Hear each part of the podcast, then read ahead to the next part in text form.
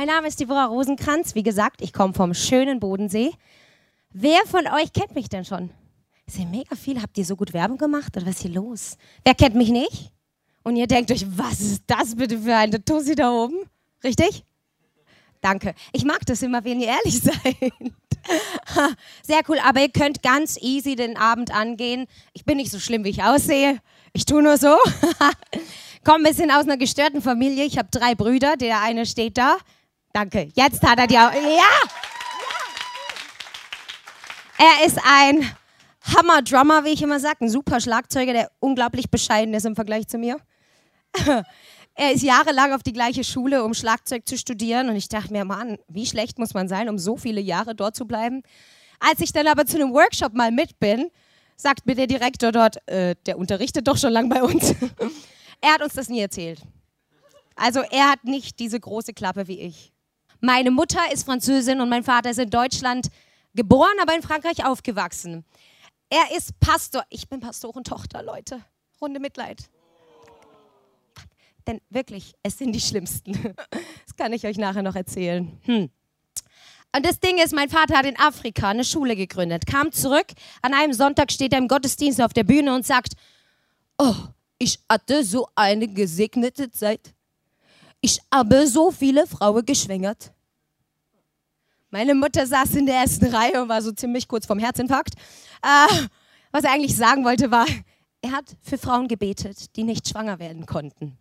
Diese wurden dann schwanger. Minimaler Unterschied. Ihr seht schon, meine Familie ist nicht ganz normal und dafür liebe ich sie. Jedenfalls ist es schön, heute hier zu sein mit, mit meiner Geschichte und mit der Message, die ich habe. Nämlich, was ich hinterlassen möchte, ist, dass du verstehst, dass du beautiful, wonderful, powerful bist. Und ich werde euch gleich in meine Geschichte mit hineingehen, nehmen. Bevor wir das tun, schauen wir uns noch einen Clip an, der euch einiges deutlich machen wird. Harte Bilder, unschöne Bilder. Und ich wünschte, ich könnte sagen, ist doch nur ein Videoclip. Aber ich weiß, dass es nicht so ist, weil ich selbst erlebt habe. Ich habe euch erzählt, dass ich in einer wirklich tollen Familie aufgewachsen bin. Und ich hatte auch nie das Gefühl, dass mir irgendetwas fehlen würde. Ich, ich habe so viel Liebe bekommen, wie man sich nur wünschen kann. Ich war eine sehr gute Schülerin. Ich hatte tolle Freunde. Ich stand immer im Mittelpunkt mit meiner großen Klappe.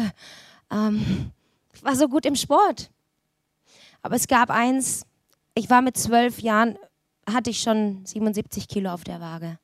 Das hatte mich soweit nie gestört, weil ich mich ja akzeptiert gefühlt habe. Nur dann haben wir die, habe ich die Schule gewechselt und komme in diese neue Klasse. Ich werde die Bilder nie vergessen, wie die Jungs mit den Fäusten auf den Tischen gehämmert haben und geschrien haben, noch eine dicke, noch eine fette. Und das sind Worte, die verletzen, Worte, die sitzen. Aber da dachte ich mir, ja, du bist stark genug, schaust drüber hinweg. Und immer wieder fielen so Sätze. Und es hat sich angehäuft und angehäuft.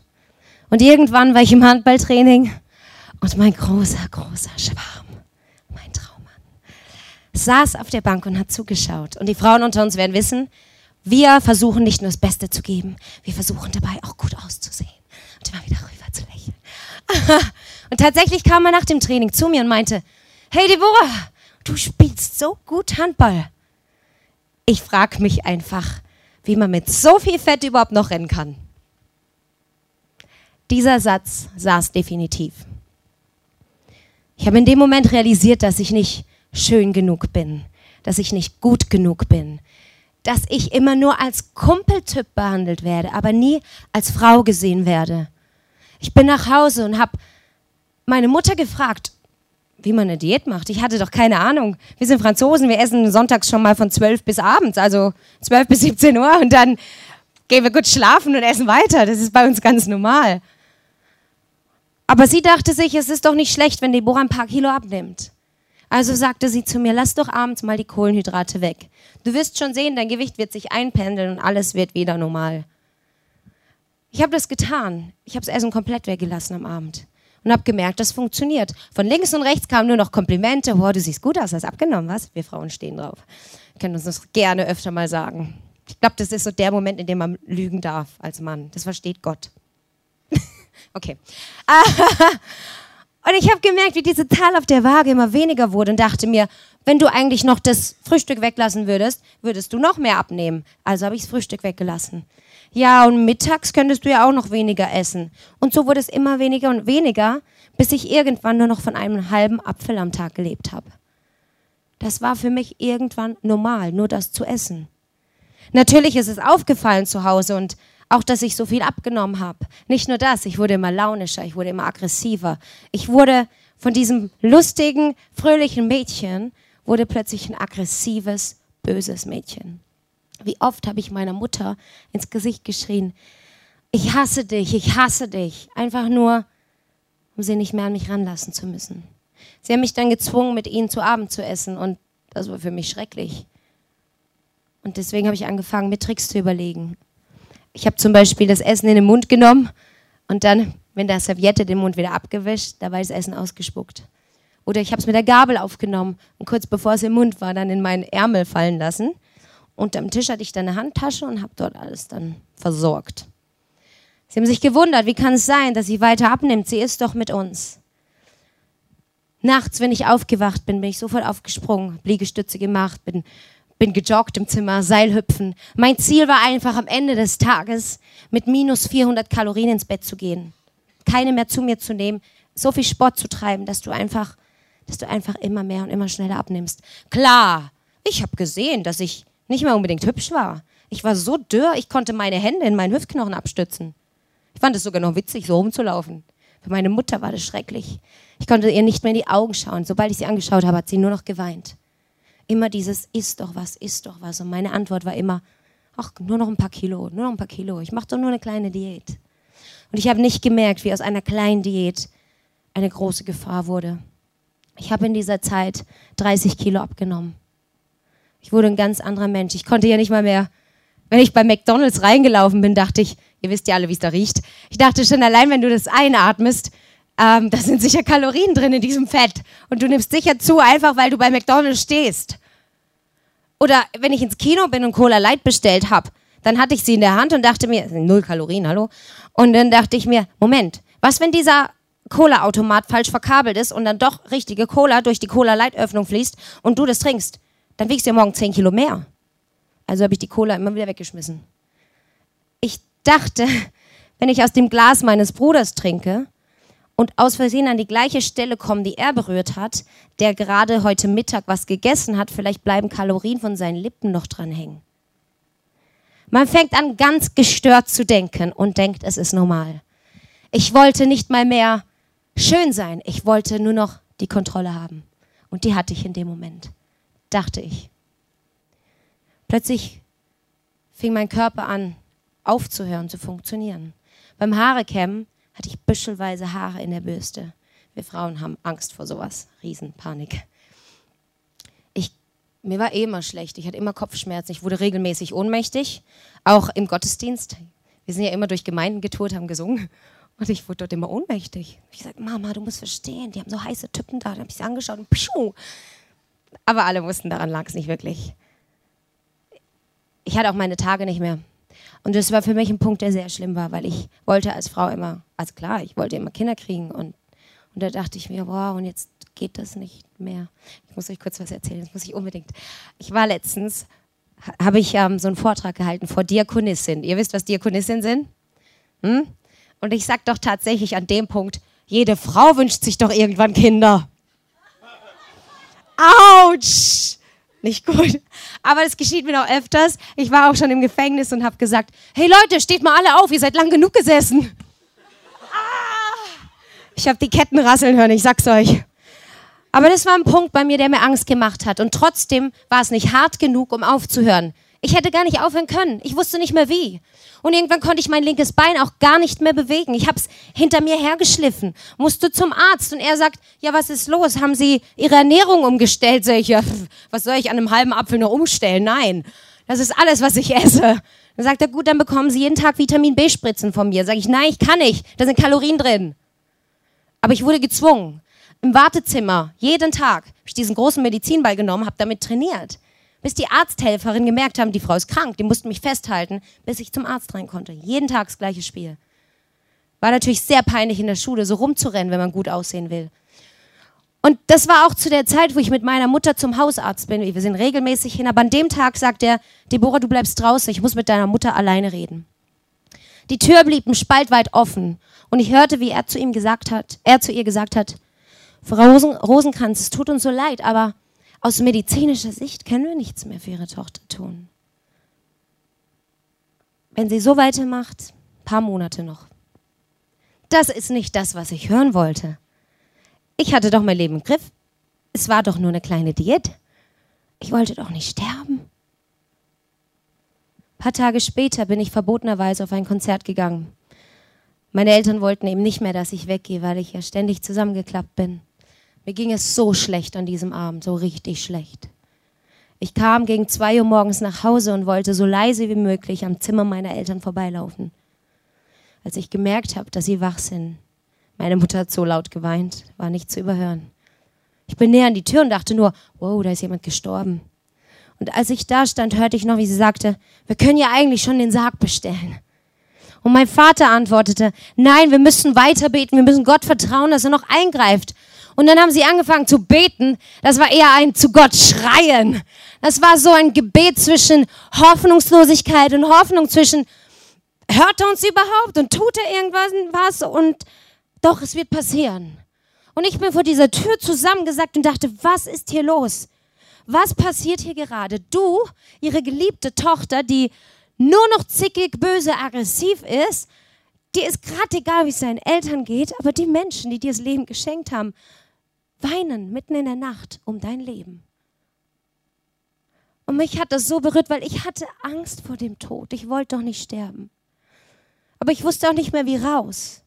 Nur in diesem Moment habe ich gespürt, in dem Raum ist etwas, was ich aufgegeben habe. Hey, ich bin Pastorentochter, ich bin jeden Sonntag in Gottesdienst. Wir beten auch immer schön vom Essen und abends wollen wir ins Bett gehen.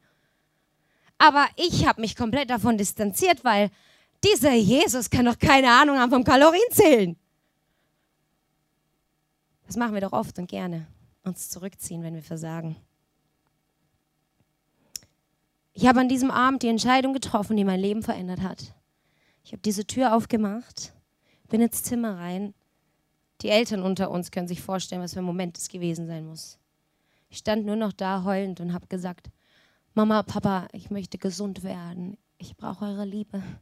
Ich brauche eure Gebete, euren Glauben. Helft mir bin zu ihnen ins Bett gekrochen. Meine Mutter hat doppelt so laut geweint. Aber von, diesem, von dieser Nacht an habe ich angefangen, wieder, wieder zu essen. Nein, nicht normal, das geht ja gar nicht. Meine Mutter hat ganz anders für mich gekocht. Wenn ich zwei Karotten gegessen habe, dann wurde geklatscht, dann wurde gefeiert, dann war das, wow, ein Highlight. Körperlich tat es brutal weh, allein ein Glas Wasser zu trinken. Ich konnte danach gar nicht mehr laufen.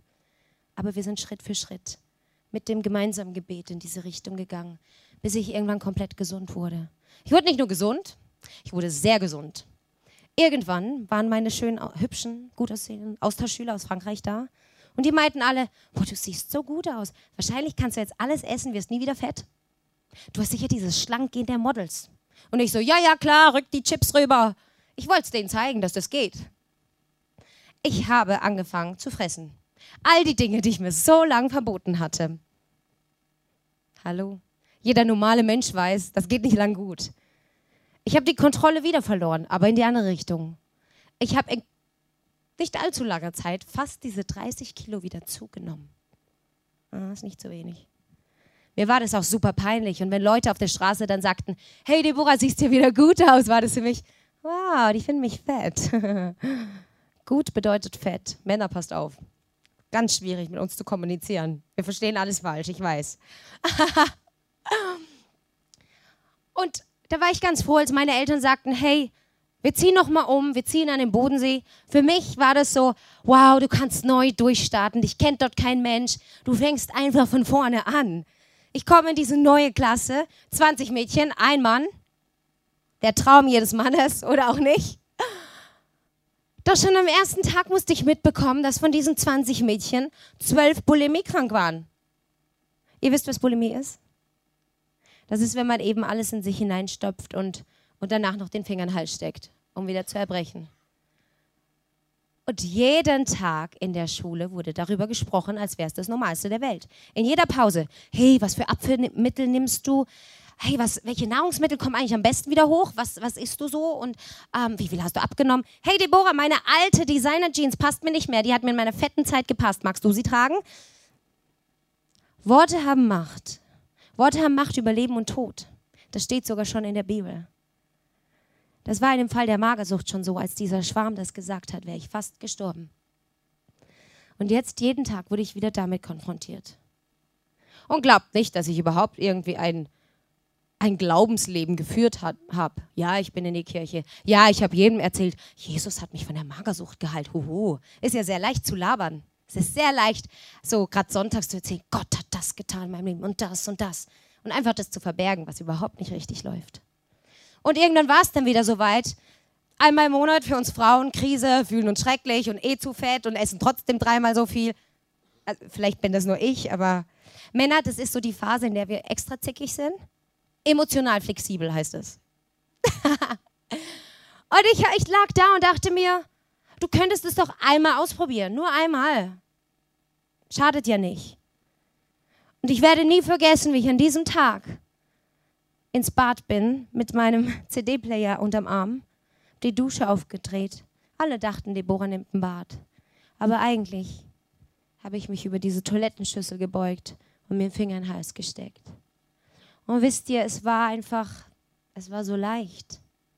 Es ging so problemlos. So problemlos, dass ich dachte, jetzt hast du die Lösung auf dein Problem. Du wirst ab jetzt immer alles essen können, was du willst, steckst dir danach einen Finger in den Hals und du nimmst nie wieder zu. Und genau das habe ich getan. Nicht nur einmal, sondern es wurde sehr schnell zu einer Sucht von 12, 14, 16, 18 Mal am Tag. Ich dachte mir, das ist viel, aber mittlerweile gründen wir diese Einrichtung für Frauen mit Essstörung. Und da höre ich Geschichten von einem Mädchen, 24, hat einen Kredit aufgenommen über 27.000 Euro, weil sie das Ganze verfressen hat. Eine andere Frau, 50 Jahre lang, äh, alt, 30 Jahre lang, hat sie 50 Mal am Tag gekotzt. Das ist doch kein Leben. Die Sache ist die, man hat ja nicht nur Kopfschmerzen dabei, man hat Sodbrennen wie blöd, die Äderchen platzen überall auf. Ich habe zum Schluss nur noch Blut gespuckt. Das ist nichts Schönes. Das hat mir Angst gemacht. Ich wollte ja immer singen und hatte Angst, dass das damit vorbei ist. Und da dachte ich mir, Moment mal, du kannst doch nicht Sonntag so eine große Klappe haben, aber im Alltag überhaupt nicht das, das tun, was du laberst. Und dann habe ich gedacht, okay, wenn Gott mich einmal heilen konnte, vielleicht kann er es ja nochmal. Und ich habe in dem Moment angefangen, nicht nur mit der Familie zu beten, sondern endlich mal zu verstehen, dass ich eine persönliche Beziehung zu Jesus brauche. Ich habe meine verstaubte, pinke Bibel aus dem Schrank geholt. Und wisst ihr, wir sagen ja immer so schwierig, Bibel zu lesen, ist so viel Langweiliges da drin und la la la und wo fange ich an und wo höre ich auf. Aber heutzutage haben wir es echt leicht. Ich meine, einmal Google Essstörungen Bibel. Schon da tauchen Verse auf, die dir helfen. Und ich habe genau das getan. Ich habe diese Bibelverse rausgeschrieben, an meinen Spiegel geklebt und mir jeden Tag vorgelesen, ob ich es geglaubt habe oder nicht. Aber ich habe angefangen, genau diesen Worten zu glauben und nicht mehr den Worten von meinen Mitschülern. Gleichzeitig habe ich angefangen, jedes Mal, nachdem ich gekotzt habe, und das ist kein schöner Anblick, ihr dürft es euch vorstellen, Es ist wirklich nicht schön, weil man ist danach so kraftlos und fühlt sich hässlich, schämt sich für sich selbst. Ich bin immer auf dem Badezimmerteppich zusammengeklappt und habe geheult und ah, es war grauenhaft, wie man in dem Video gesehen hat.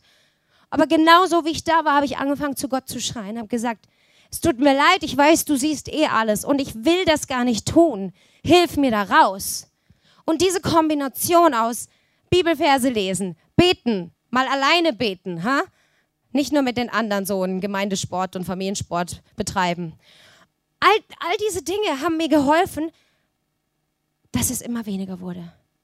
Dieses Bedürfnis, mich zu übergeben, wurde immer weniger und immer weniger und immer weniger, bis ich eines Tages komplett frei wurde. Glaubt nicht, das ging von heute auf morgen. Ich habe mit 14 angefangen und bis 21 ging das Ganze sehr intensiv ab. Aber es wurde weniger.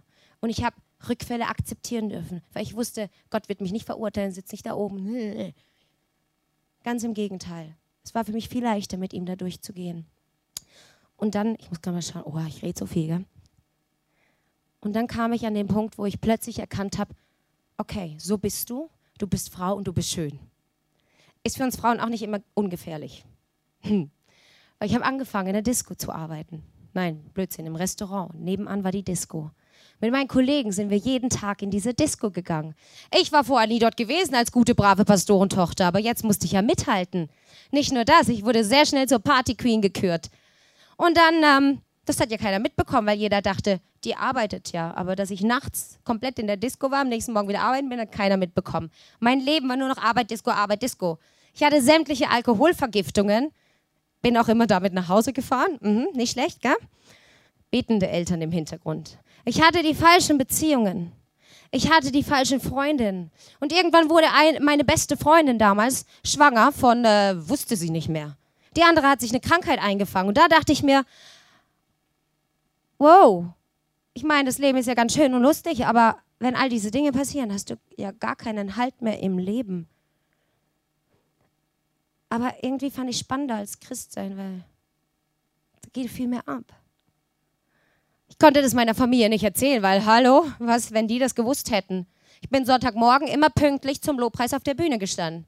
Direkt aus der Disco auf die Bühne, stand auf der Bühne so, Halleluja, mit so einem Schädel. Kennt ihr alle nicht. Nur ich, oder? Das sind gute Leute, die du hier hast. Wahnsinn. Gut, bei mir war das so.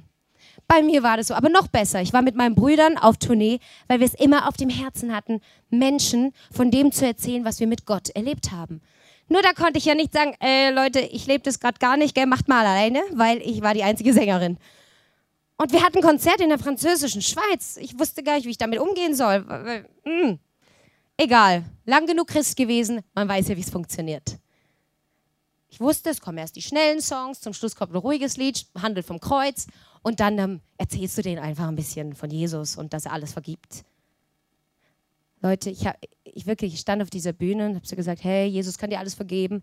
Gleichzeitig hatte ich diese Stimme im Kopf von, dich hasst er, dich hasst er, er hat dir so oft geholfen und du bist immer wieder weggerannt, du machst bewusst alles falsch, er hasst dich, du Heuchlerin. Dann sage ich, und wenn du willst, dass Jesus dir vergibt, komm nach vorne. Es waren so 400 Leute, 70 Prozent davon standen vorne. Das war so der Moment, in dem ich das Mikrofon abgegeben habe an meinen Bruder und gegangen bin. Ich bin nach Hause gefahren, drei Stunden an den Bodensee, habe Rotz und Wasser geheult, weil ich mir dachte, er kann dir nicht mehr vergeben, ist vorbei. Und all diese Gedanken, dieses, du bist doch nichts wert, du taugst doch nichts und jetzt hast du alles verloren.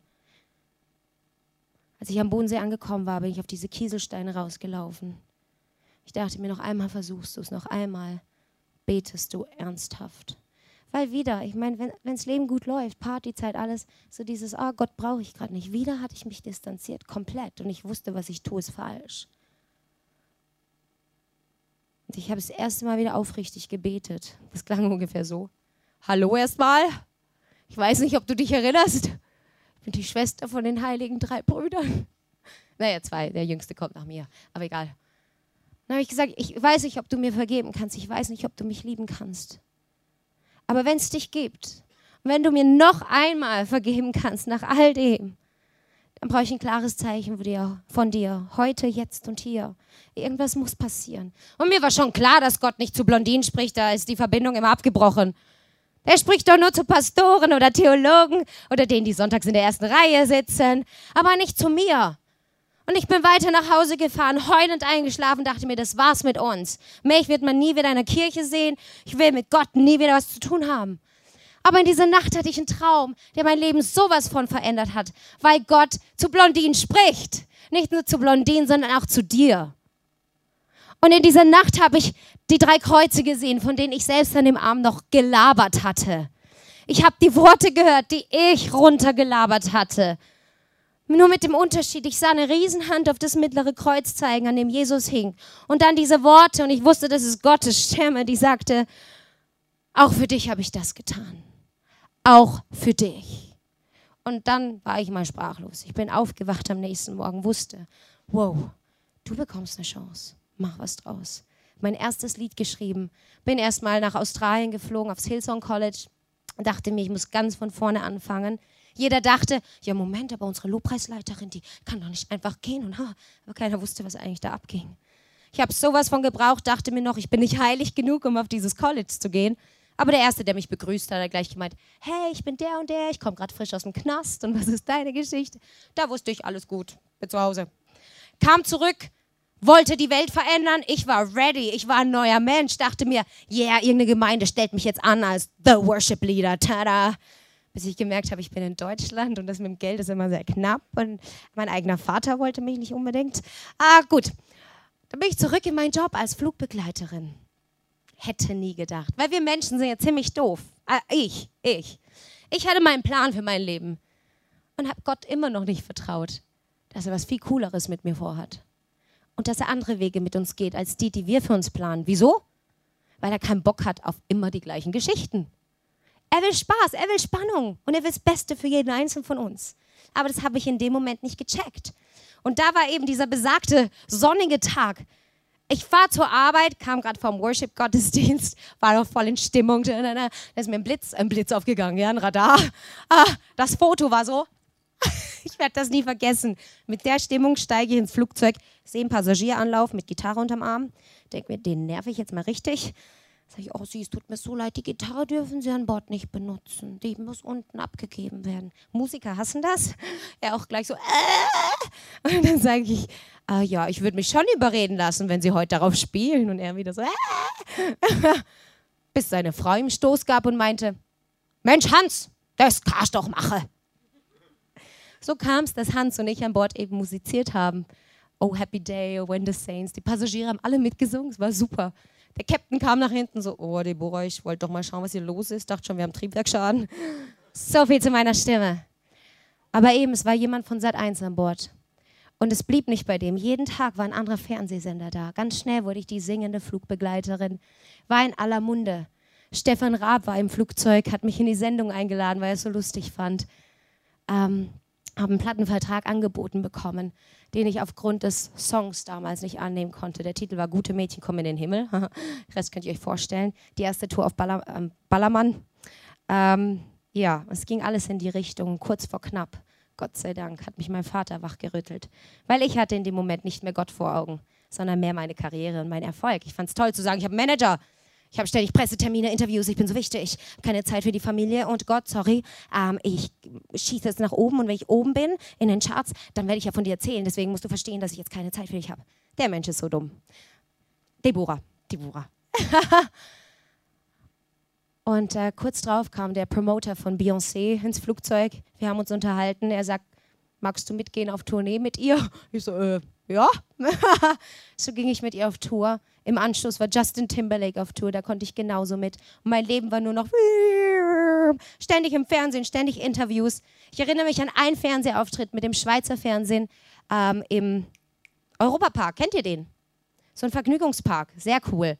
Besonders wenn man dort ein Interview gibt, hat man so ein VIP-Bändchen, darf alle Bahnen tausendmal fahren, ohne anzustehen. Jedenfalls war es ein genialer Tag. Das Interview war so super. Ich fahre nach Hause, wieder Sonnenschein, alles super, freue mich über alles, was so toll läuft. Und in dem Moment sehe ich, wie ein Motorradfahrer durch die Luft wirbelt und auf den Boden knallt. Ich bin sofort rechts rangefahren. Es war schon jemand bei ihm, deswegen bin ich zu dem Pärchen, was ihn übersehen hatte. Das älteres kroatisches Ehepaar. Ich sagte nur, kann ich für euch beten? Mehr wusste ich nicht, was ich tun sollte. Wir haben gebetet, tatsächlich. Irgendwann kam der, kam der Arzt und meinte, Todeszeit 18.43 Uhr. Äh, der Mann neben mir ist sowas von zusammengesackt. Und wisst ihr, wie blöd ich mir vorkam? In meinen tollen High Heels, mit meinem tollen Make-up, nach einem super Tag und oh, ich kenne sonst wen. Was bringt dir in so einem Moment Erfolg, Ruhm, ein fettes Bankkonto, die tollsten Klamotten? Huh, ich kenne Stefan Raab. Hoho. In so einem Moment hast du nichts mehr. Das bringt dir alles nichts mehr. Und das ist mir so bewusst geworden. Ich dachte mir, Deborah, du läufst am Ziel vorbei. Ist natürlich toll, deine Limousine ständig zu haben und einen Fahrer und hier und da, aber es bringt nichts wenn du nicht weißt, was in so einem Moment passiert. Ich bin nach Hause, musste mir drei Tage frei nehmen, weil ich das nicht verkraftet habe. Wieder dachte ich, Gott hat mir so viele Chancen gegeben und ich baue das alles für meine Ehre auf. Und an dem Tag habe ich mich entschieden, nie wieder auf eine Bühne zu, eine Bühne zu betreten, ohne was zu hinterlassen, was länger nachklingt als Musik, was Leben verändert, was Menschen verändert. Ich hatte kurz drauf einen Auftritt in Freiburg. In der ersten Reihe saß ein hübsches blondes Mädchen wie heute. Nur sie hat mich die ganze Zeit so angestrahlt, so mit so einem Dauergrinsen. Ich dachte, wow, was hat sie geschluckt? sie kam nach dem Auftritt zu mir und sagte, danke, das hat mich verändert. Das war's. In der gleichen Woche kriege ich einen Anruf von einem Mann, den ich nicht kannte. Er sagte, Deborah, ich wollte mich bei dir bedanken. Ich weiß nicht, ob du dich erinnerst. In der ersten Reihe saß ein Mädchen, meine Tochter. Okay, ich weiß wer. Sie war die einzige meiner Töchter, die nie Ja zu Jesus gesagt hat. Sie ist immer mitgelaufen mit der Familie, aber sie hatte keine persönliche Beziehung zu ihm. Und an dem Tag hat sie Ja gesagt. Heute war sie mit dem Roller unterwegs, wurde von einem betrunkenen Autofahrer übersehen und überfahren, ist an Ort und Stelle gestorben. 17 Jahre kurz vor dem Abitur. Verlobt.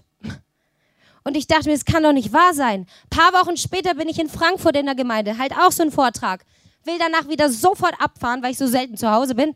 Und der Pastor sagt, nee, nee, warte noch ein bisschen, wir trommeln alle zusammen, beten für dich. Und ich dachte, ich bin ja auch nur Mensch, dachte, echt, jetzt muss das sein? Echt, echt? Hm, musste sein. Auf dem Heimweg bei 160 springt mir ein Fuchs ins Auto. Mein Auto schleudert 100 Meter über diese Autobahn. Und ganz ehrlich, ich hätte gedacht, meine erste Reaktion würde sein, Scheiße!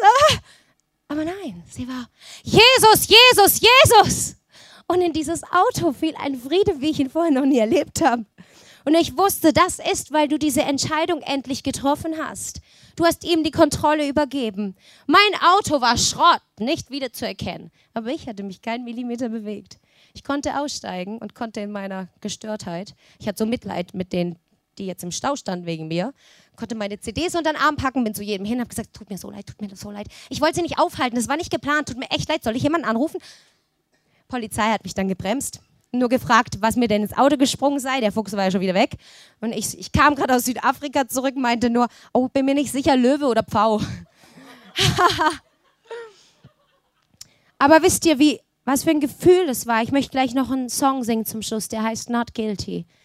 Zu denken, du stirbst, es ist vorbei und zu wissen, es ist okay. Ich weiß, ich bin 30, über sowas zu sprechen, ist vielleicht ein bisschen früh. Aber ich habe so viel erlebt. So viel Höhen und Tiefen. Und selbst die Höhen, wo ich dachte, ich habe alles weltlich gesehen. Die großen Tourneen, schönen roten Teppiche. Das hat mich nicht erfüllt, nicht befriedigt. Ich habe so viele Menschen dort kennengelernt, die kaputt sind. All die Menschen, mit denen ich gefeiert habe, viele von denen jetzt sind geschieden, sind wirklich sterbenskrank, große Alkoholprobleme. Freunde lassen einen hängen weil, plötzlich, weil man plötzlich nicht mehr so bekannt ist und nicht mehr so in den Charts ist.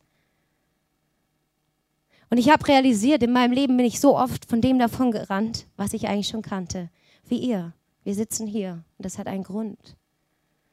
Aber haben wir wirklich Ja zu Jesus gesagt und komplett die Kontrolle übergeben? Oder gibt es so Teile deines Lebens, die du noch ein bisschen versteckt hältst? Weil wie ich, ich habe immer nur meine Schuld gesehen, meine Sünde und dachte mir, hm, mir kann er nicht vergeben. Zu schlecht. Und davon handelt das Lied Not Guilty. Weil er sagt zu dir, hey, ich kenne dich. Ich kenne dich eh, ich sehe alles. Und ich liebe dich trotzdem. Trotzdem.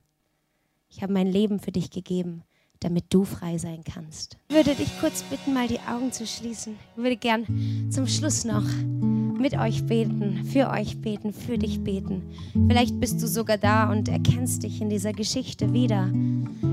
Ich weiß genau, wie du dich dann fühlst, weil ich es selber ja durchlebt habe. Und vielleicht denkst du, ja, es stimmt, es gibt so viele, so viele Bereiche meines Lebens, die ich Jesus nicht anvertraut habe, wo ich echt mein eigenes Ding durchziehe. Vielleicht bist du hier und denkst dir, wow, das ist alles neu. Und ich habe überhaupt noch nie Ja gesagt. Dann komm zu Jesus. Komm zu Jesus. Komm zu Jesus leb. Ich kann dir nur eines sagen, Jesus sieht dich. Er sieht dich in deiner Einsamkeit. Er sieht dich, wenn du vor dem Spiegel stehst und nichts Schönes an dir erkennen kannst. Er sieht dich, wenn die Rechnungen sich stapeln und du nicht weiter weißt. Aber er will nur eines, eines einzige von dir. Komm zu Jesus. Komm zu Jesus. Komm zu Jesus und leb. Und während wir die Augen geschlossen halten, ich möchte dich direkt fragen. Wir sind eine Familie hier und haben alle die Augen geschlossen.